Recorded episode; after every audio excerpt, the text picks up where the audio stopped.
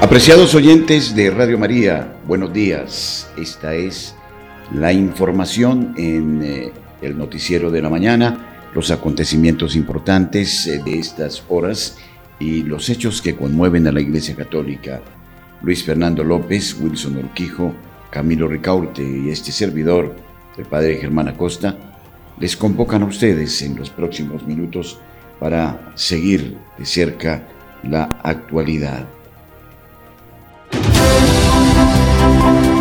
Nuestros corresponsales tienen la palabra en Notas Eclesiales.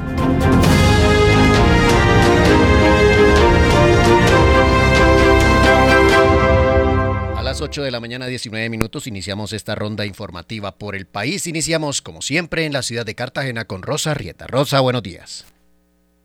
Buenos días, buenos días a toda la amable audiencia de Radio María.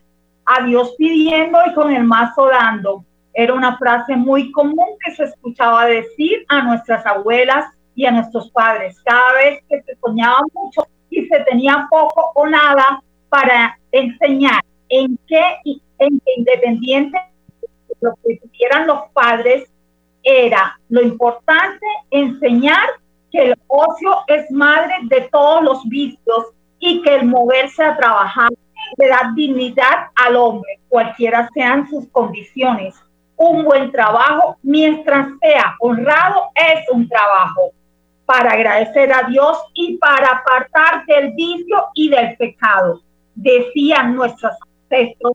Y de esta manera se buscaba, además de enseñar la importancia de un trabajo honrado y digno, significa apartar de las ocasiones de pecado que siempre están a la casa y en la búsqueda, tanto en las familias donde hay abundancia y por supuesto donde hay escasez también. Y donde sencillamente las situaciones se podían revertir, es decir, que trabajando honradamente y teniendo juicio a la hora de manejar el dinero, honra, ahorrando e invirtiendo lo trabajado con el sudor de la frente, se lograba hacerse a su lote o a su casa, lo cual constituía los logros que llevaban el corazón, que llenaban el corazón de alegría, porque era el fruto del trabajo honrado y la perseverancia en el día a día para alcanzar las metas y ver con satisfacción todo el camino recorrido para lograr tener un buen habido como Dios manda y poder dar a la familia las buenas condiciones de vida que se dan con el tiempo y con la buena administración de los recursos económicos, sean escasos o muchos, igual el trabajo es bendito y da bendiciones y satisfacciones. Por eso es que duelen hechos tan lamentables como los ocurridos en la vía Amamonal, en el sector industrial de Cartagena, en donde este fin de semana se presentaron bloqueos intermitentes tras desalojos de un predio valorado en 328.079 millones de pesos, que es de propiedad de la Sociedad de Activos Especiales, y que el jueves desde temprano llegaron un grupo numeroso de personas al predio con machetes y empezaron a desmontarlo y prosiguieron alotearlo con cuerdas cuando llegó la fuerza pública e intervino para invadir la invasión, que luego el viernes en la tarde regresaron de nuevo al lugar y bloquearon la vía quemando llantas, con lo que se repitió la escena de nuevo y tuvo que intervenir la policía y esta situación provocó un tremendo trancón en la vía mamonal. Y el sábado y el sábado otra vez se repitió la misma quema de llantas por parte de varios jóvenes para, para impedir la movilidad y donde la policía tuvo que intervenir y hacer presencia en la zona para mantener el orden y evitar mayores disturbios de parte de los invasores de lo ajeno, que al mm. parecer no conocen el séptimo mandamiento de la ley de Dios, que dice no robar y que los y que las cosas y las posesiones son del disfrute de quien trabaja, como dice San Pablo. No vivimos entre ustedes sin trabajar. Nadie nos dio de valor el pan que comimos sino que trabajamos y nos cansamos día y noche a fin de no ser carga para nadie. Para Notas Eclesiales les informó Rosa Rieta. Muchas gracias. Muchas gracias, Rosa. En la ciudad de Bucaramanga, Nairo Salinas con la información. Nairo, buenos días. Muy buenos días para todos los oyentes de Radio María. Iniciamos contándoles en la ciudad bonita, llamada también Ciudad de los Parques, que se construirá precisamente un nuevo parque aquí en la ciudad bonita. Se trata de Borde Sur La Victoria, así se llamará, un nuevo parque que se construirá en el suroccidente de Bucaramanga en un área de 7.280 metros cuadrados. Este parque se hará en un espacio que ha sido usado como basurero a pocos metros de la entrada del barrio La Victoria, justamente en la ladera de la vía Bucaramanga-Girón. Iván Vargas, secretario de Infraestructura del municipio, aseguró que tendrá espacios como juegos infantiles, picnics, gimnasios, huertas urbanas y un amplio mirador.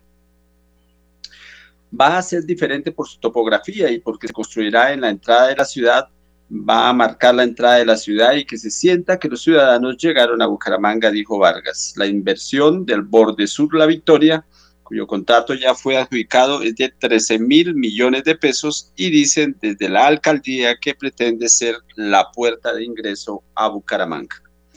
Y cambiando de tema, les contamos que Sneider Augusto Pinilla Álvarez, exalcalde del municipio de Sabana Torres, Santander, en el año 2016-2019, es el nuevo subdirector para el manejo de desastres de la Unidad Nacional de Gestión del Riesgo.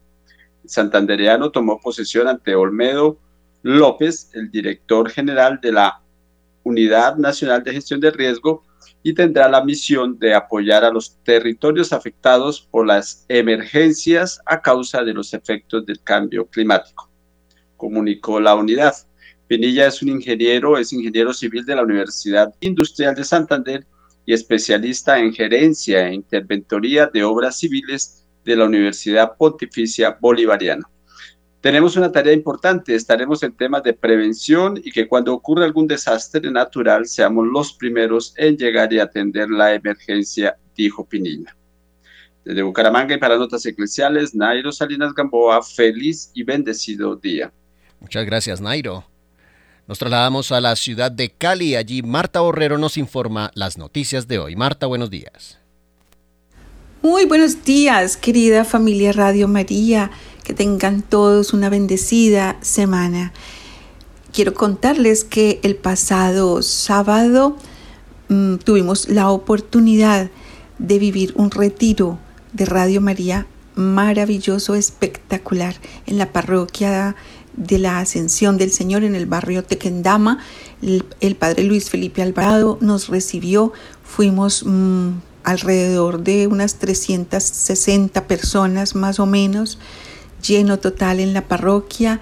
Tuvimos una jornada muy bella en la que el Padre nos llevó a reflexionar sobre la crianza de los hijos, cómo eh, hay unos modelos de crianza que nos han dejado unas huellas, unas marcas, se oró por sanación de esas heridas familiares, de la crianza que vivimos. Y bueno, ¿qué les digo? Fue maravilloso. Mil gracias en primer lugar a, al Padre Celestial, a Jesús, el Espíritu Santo presentes en todo ese retiro, a Nuestra Señora, la siempre Virgen María, al Padre Luis Felipe Alvarado, a todos los servidores de la Radio María en esta ciudad de Cali y a todas las personas que asistieron. Una bendición enorme. Gracias por siempre responder de esa manera tan hermosa el llamado de la Virgen a estos retiros de Radio María. Les cuento también que un periódico local tiene una columna que dice que Cali ya no es un buen vividero y que las razones por las cuales Cali pasó de ser el tercer lugar nacional de calidad de vida al quinto lugar. Bueno, los indicadores como el empleo, la educación, la seguridad, la movilidad, evidencian las débiles condiciones de desarrollo de la ciudad.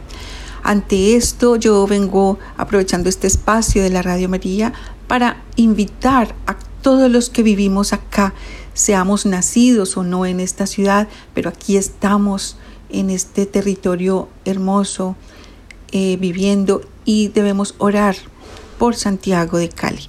La invitación es esa, vamos a orar por Santiago de Cali. Y en el mes de julio, que pronto lo vamos a, a tener, se celebra el 25 de julio, se celebra la fiesta del apóstol Santiago.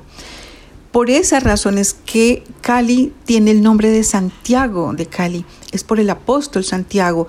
Resulta que Sebastián de Belalcázar, conquistador español, cuando llega a este territorio, llega el día 25 de julio, que es el día del apóstol Santiago.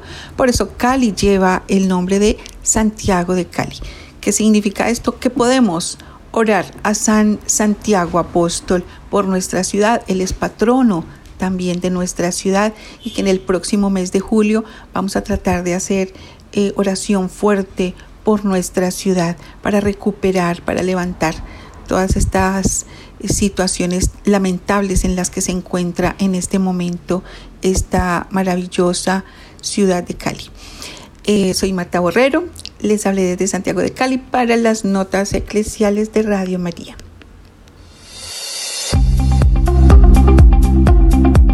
En el satélite Radio María, en Colombia, la gracia de una presencia.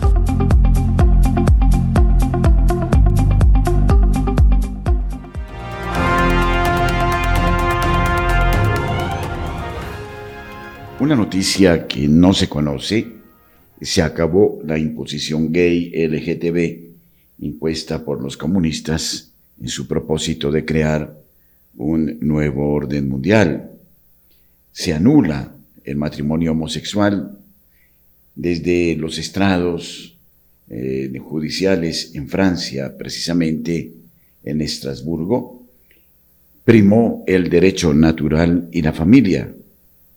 Por unanimidad, el Tribunal de Derechos Humanos más importante del mundo estableció textualmente que no existe el derecho al matrimonio homosexual los 47 jueces de los 47 países del Consejo de Europa que integran el Pleno del Tribunal de Estrasburgo, el Tribunal de Derechos Humanos más importante del mundo, dictó una sentencia de enorme relevancia, la cual fue y es sorprendentemente silenciada por el progresismo informativo y su zona de influencia. En efecto, por unanimidad, todos los 47 jueces aprobaron la sentencia que establece textualmente que no existe el derecho al matrimonio homosexual. El dictamen fue fundado en un sinfín de considerandos filosóficos y antropológicos basados en el orden natural, la familia, el sentido común, informes científicos y, por supuesto, en el derecho positivo. Dentro de esto último, fundamentalmente, la sentencia se basó en el artículo número 12 del Convenio Europeo de Derechos Humanos. Dicho artículo equivale a los artículos de los tratados sobre derechos humanos, tal es el caso del 17 del Pacto de San José y el número 23 del Pacto Internacional de Derechos Civiles y Políticos.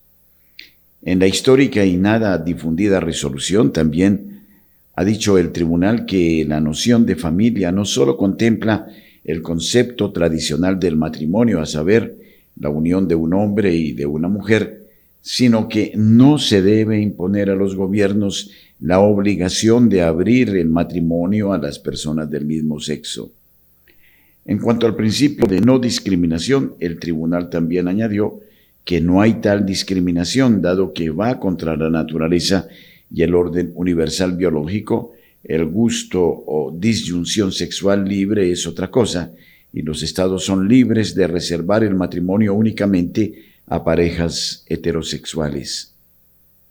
Este tipo de noticia necesitamos difundirla, porque habrá quienes no querrán que la gente se entere de la importancia de la familia y considerando que hay derechos individuales como la libertad en gustos sexuales, que es diferente a imponer conductas excrementales y anormales desde los ministerios de educación de cada país, promoviendo el degeneramiento de la raza humana objetivo de las élites ocultas del poder LGBTI. Noticia esta que efectivamente eh, debemos dar a conocer en todos los ámbitos y que no interesa a quienes de manera arrogante, petulante, unos que expresan sus intereses de orden privado y que someten incluso a aquellos que se dicen estatistas, nos las imponen. Se salva de ese modo un concepto que no obedece al capricho, al acuerdo, al consenso, sino a la naturaleza misma y que por eso mismo debe ser respetado y debe tutelarse siempre. Esta medida favorece a la familia ante todo, a la alegría de los hijos, a la exaltación de las parejas que bajo el sacramento del matrimonio se constituyen en el altar de la vida. Lo demás obedece a gustos, a tendencias, pero no genera un derecho que de ninguna manera obedecería a lo que la ley natural dicta. En buena hora, esta resolución que ojalá tengamos en cuenta de manera constante.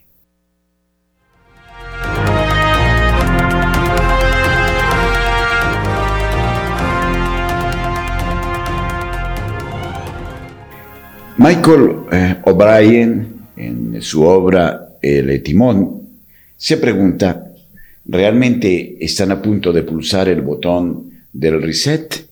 Pero, ¿quién lo está haciendo?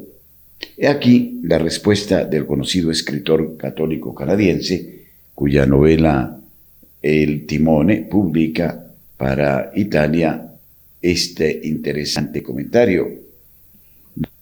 La proliferación de las crisis en todo el mundo, algunas reales, otras infladas o groseramente distorsionadas por los medios de comunicación, ha creado una especie de tormenta psíquica en muchos individuos y en la mayoría de las naciones. La guerra en Ucrania, la pandemia del COVID, la inestabilidad económica, los frentes sociorevolucionarios como el transgenerismo, el transhumanismo y unos cuantos ismos tóxicos más, las poderosas figuras mundiales manobrando para presionar el botón del reset global, los escándalos y la confusión en la iglesia, etc. La tormenta perfecta, podríamos decir. Todos estos fenómenos son, en parte, producto del pecado difundido por agentes humanos y en parte eh, debidos a oscuras fuerzas espirituales. El demonio está desatado porque sabe que le queda poco tiempo. El efecto acumulativo es el de sumirnos en un sentido distorsionado de la realidad. Tanto si huimos de las amenazas como si quedamos paralizados por ellas, de un modo u otro estamos hipnotizados. Es natural reaccionar ante situaciones peligrosas con la llamada reacción de ataque o huida. Este instinto es inherente a nuestro ser por el principio de autoconservación. Todos los seres vivos poseemos parte de él. Sin embargo, puesto que los seres humanos hemos sido creados a imagen y semejanza de Dios, estamos llamados por Él a responder a la crisis como hijos de la luz sin descuidar las medidas razonables que hay que tomar en un mundo siempre peligroso y sublimemente bello, nuestro estado interior debe ser siempre el de la verdad y el amor, integrados en un todo único.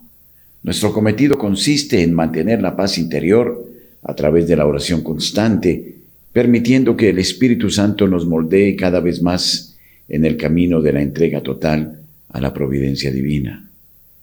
Este tipo de abandono nunca es renuncia, no es pasividad ni indiferencia, ni negación.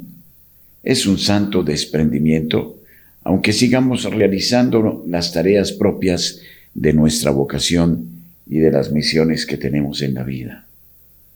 Sin embargo, la pregunta que surge es, ¿qué se entiende por razonable en tiempos como estos? Las precauciones razonables durante la peste negra la Gran Depresión o la Segunda Guerra Mundial, variarían también en función de la posición de cada uno en la vida, de si se tiene familia o se es soltero, de si se trabaja o no, de si se vive en el campo o en la ciudad, etc. Nunca existirá un mapa detallado o un manual de supervivencia que nos guíe sin fallar nunca en tiempos de crisis.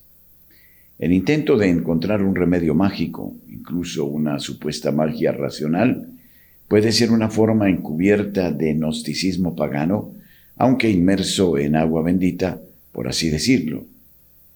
Aunque el conocimiento es bueno en sí mismo, no puede salvarnos por sí solo. Tampoco puede salvarnos la razón por sí sola, ni la acumulación de recursos materiales. Todas estas cosas pueden darnos durante un tiempo la ilusión de dominar situaciones amenazadoras, reforzando nuestra sensación de seguridad y el sentido más sutil e inconsciente de autosuficiencia. Sin embargo, al final, cualquier intento de vivir en el reino del yo autónomo nos servirá de poco o nada. Pero, ¿qué tengo que hacer? Te preguntarás angustiado. Cumple con tu deber realizando las tareas que se te han encomendado. Cumple con tus responsabilidades, con tu vocación. Ama a las almas que has traído al mundo y a las almas que Dios trae a tu vida. Busca la paz que el mundo no puede dar. Trabaja y ora Intenta transformarlo todo en oración. Invoca continuamente al Espíritu Santo por el don sobrenatural de la esperanza, que no es ni un optimismo superficial ni un pesimismo aterrador. Pide la luz de Dios sobre lo que debes hacer en cada una de tus situaciones día a día. Ofrece esta oración con total sinceridad, con gran sencillez, con corazón de niño. Con esta práctica renovada cada vez, tu carácter se forma y se fortalece. Así te conviertes en lo que eres. Así te conviertes en más de lo que crees ser. Y de esta forma se invierte el equilibrio del mundo. Este el comentario de un eh, libro interesante, El timone de Michael O'Brien. Michael O'Brien es un hombre de pensamiento importante que eh, desde Canadá nos dice, la nuestra es una época de miedo, no os dejéis hipnotizar. Y por favor, sigamos en la campaña de generosidad. Ayudemos a Radio María. Hemos elaborado un bono que nos llevará a un gran tesoro. Ustedes desde distintos lugares de Colombia pueden difundir la venta de este bono que será definitiva para que mm, podamos llevar adelante el trabajo que realizamos a diario. Radio María es en Colombia gracia y presencia.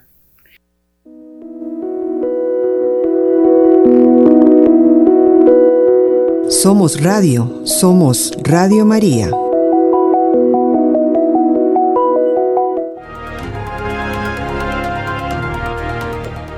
De Connecticut a Massachusetts, de, Sudán a Polonia, de México a Italia. Estos son los supuestos milagros eucarísticos eh, más eh, recientes en el mundo.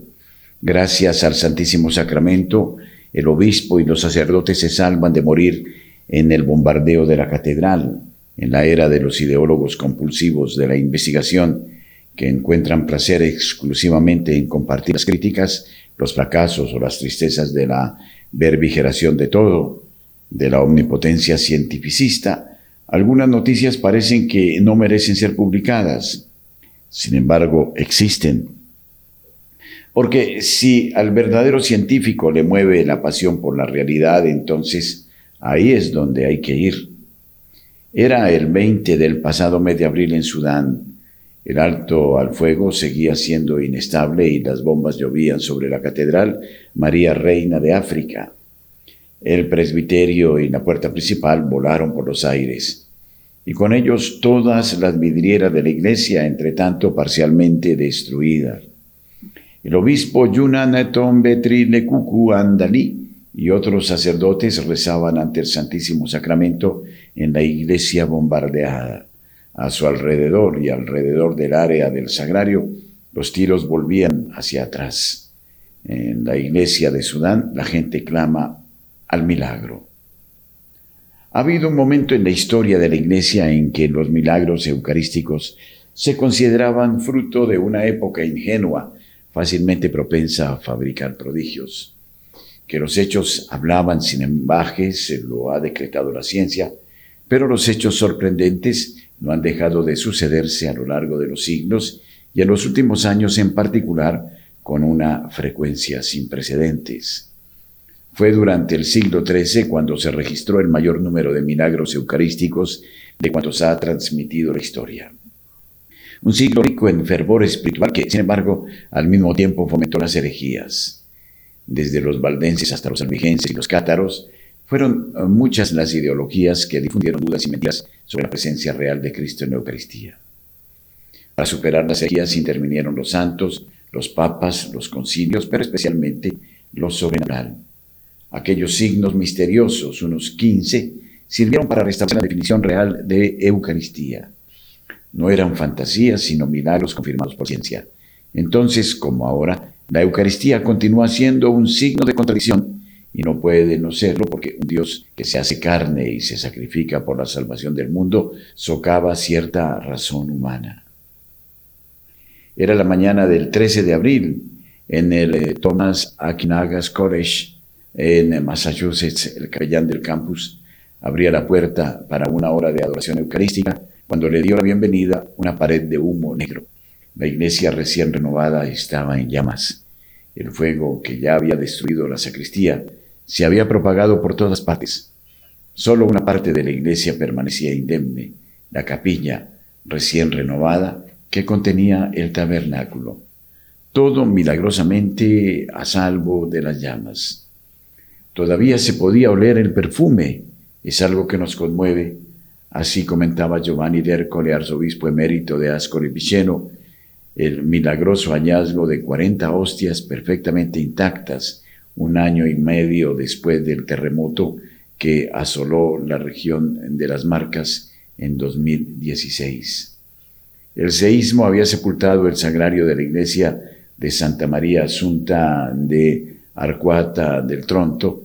Lo encontraron 80 semanas después y aún conservaba las hostias consagradas a las que el tiempo no había alterado, perfectas, blancas, sin ningún signo de descomposición, como recién consagradas en el agosto de dos años antes. La mancha roja encontrada en la hostia consagrada es un fragmento de un músculo cardíaco sometido a un gran estrés, como durante la agonía, es lo que decretaron el Instituto de Medicina Forense de Wrocław y el Instituto de Medicina Forense de la Universidad de Szczecin, Legnica, Polonia, diciembre de 2013. El padre Andrei Siombra, párroco de la iglesia de San Jacek, lo cuenta así.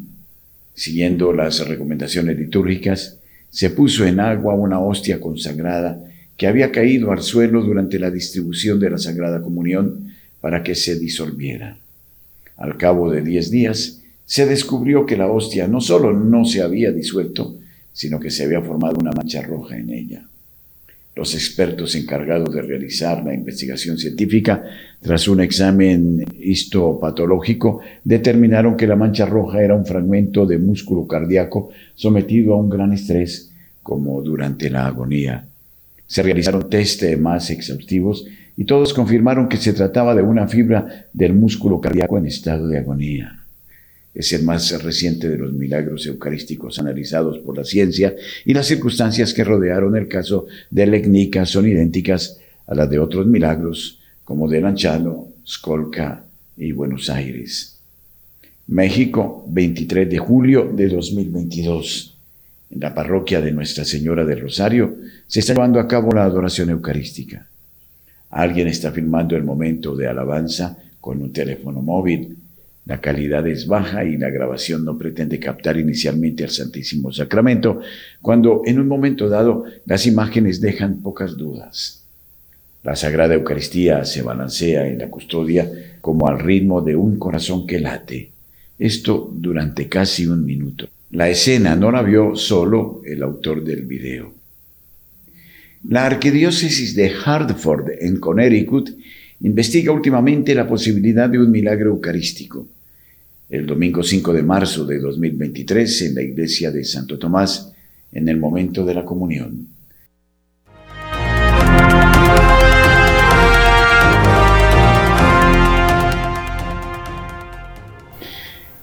Esta es una noticia que publica LifeSide News. Los documentos publicados por Biotech, la Agencia Europea de Medicamentos, revelan decenas de miles de eventos adversos graves y miles de muertes entre las personas que recibieron el disparo de Pfizer BioNTech mRNA COVID-19. Los documentos fechados el 18 de agosto de 2022 y marcados como confidenciales muestran que acumulativamente durante los ensayos clínicos y el periodo posterior a la comercialización hasta el 18 de junio de 2022 se registraron un total de 4.964.106 eventos adversos. Los documentos incluían un apéndice con más detalles sobre eh, las causas de los eventos adversos identificados.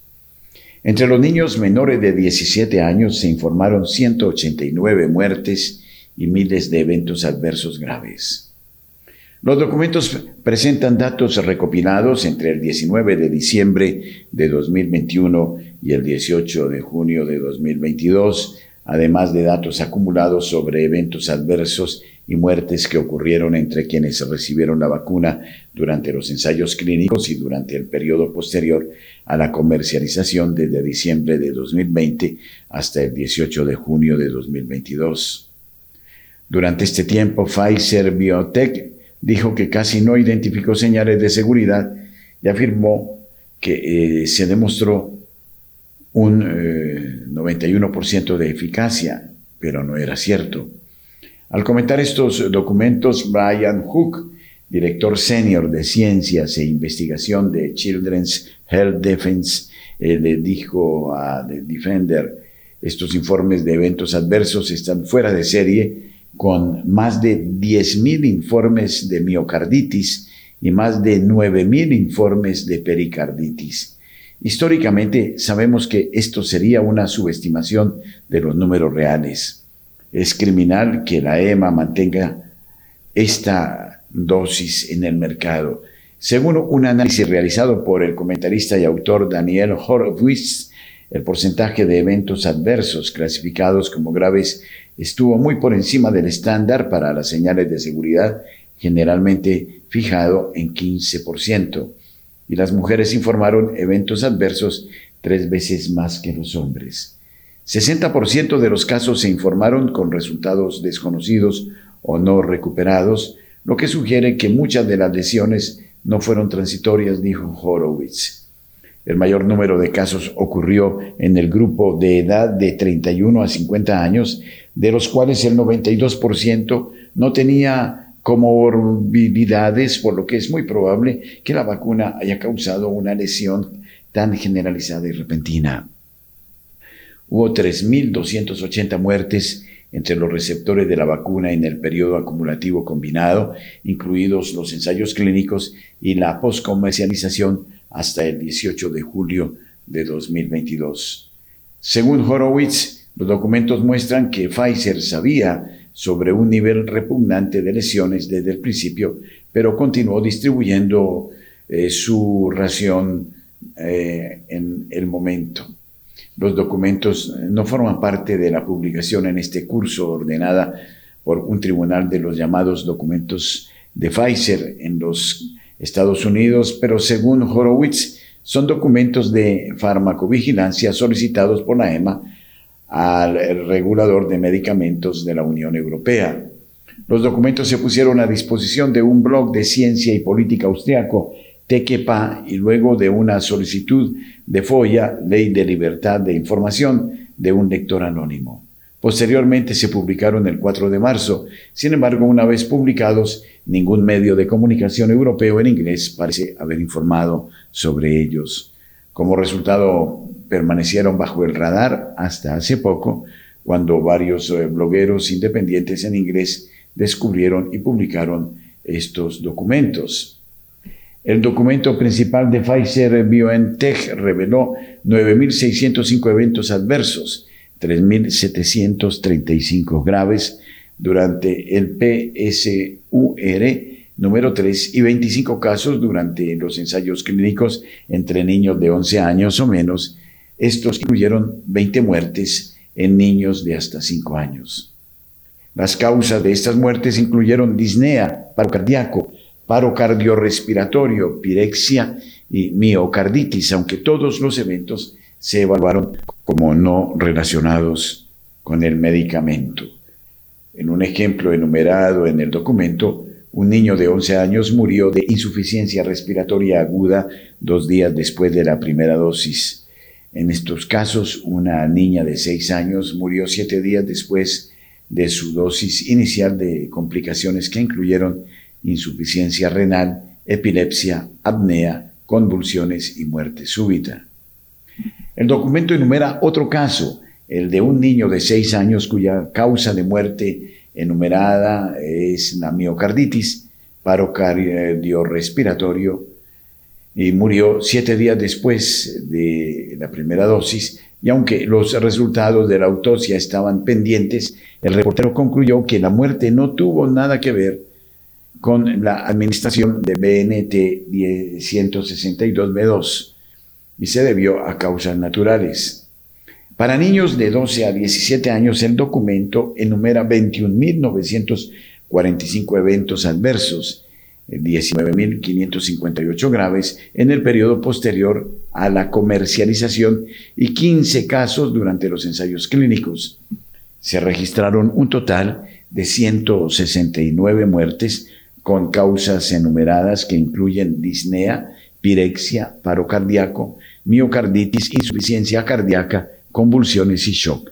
Sin embargo, el documento establece que no se identificó nueva información de seguridad significativa basada en la revisión de los casos informados en la población pediátrica general. Sin señales de seguridad a pesar de muertes, lesiones de mujeres embarazadas y recién nacidos. Las mujeres embarazadas y lactantes también se vieron significativamente afectadas.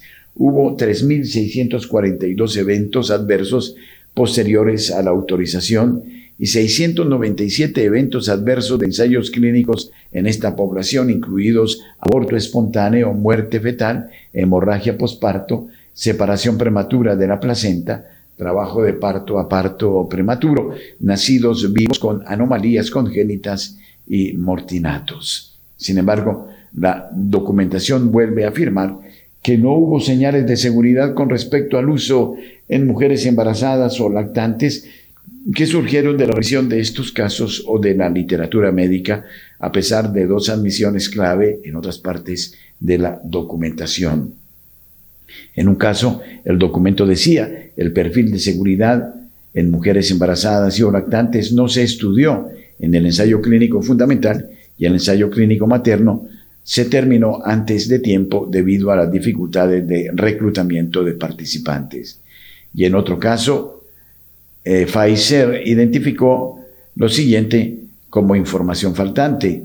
Usar el embarazo y durante la lactancia. Uso en pacientes inmunocomprometidos. Uso en pacientes frágiles con eh, comorbilidades. Uso en pacientes con trastornos autoinmunitarios o inflamatorios. Interacciones con otros medicamentos, datos de seguridad a largo plazo. Aparece una notable discrepancia en términos de casos de miocarditis notificados en los ensayos clínicos en comparación con el periodo posterior a la comercialización. Se incluye un caso de miocarditis para el periodo de ensayo clínico, mientras que 5.422 casos se reportaron con 5.458 eventos graves en el periodo P-SUR número 3. De estos, 87 casos fueron fatales y 1.608 fueron catalogados como no resueltos. Entre niños y adultos jóvenes se notificaron 48 casos entre 5 y 11 años, dos muertes, 366 entre 12 y 15 años, tres muertes, 345 entre 16 y 17 años y 968 entre jóvenes de 18 a 24 años, cuatro muertes. Esta la realidad, aunque no se quiera publicar. No se olviden, apoyemos a Radio María. Gracias por acompañarnos. Ustedes son de casa en Radio María. Sigamos en la programación habitual de esta emisora que solo busca el bien de nuestro espíritu.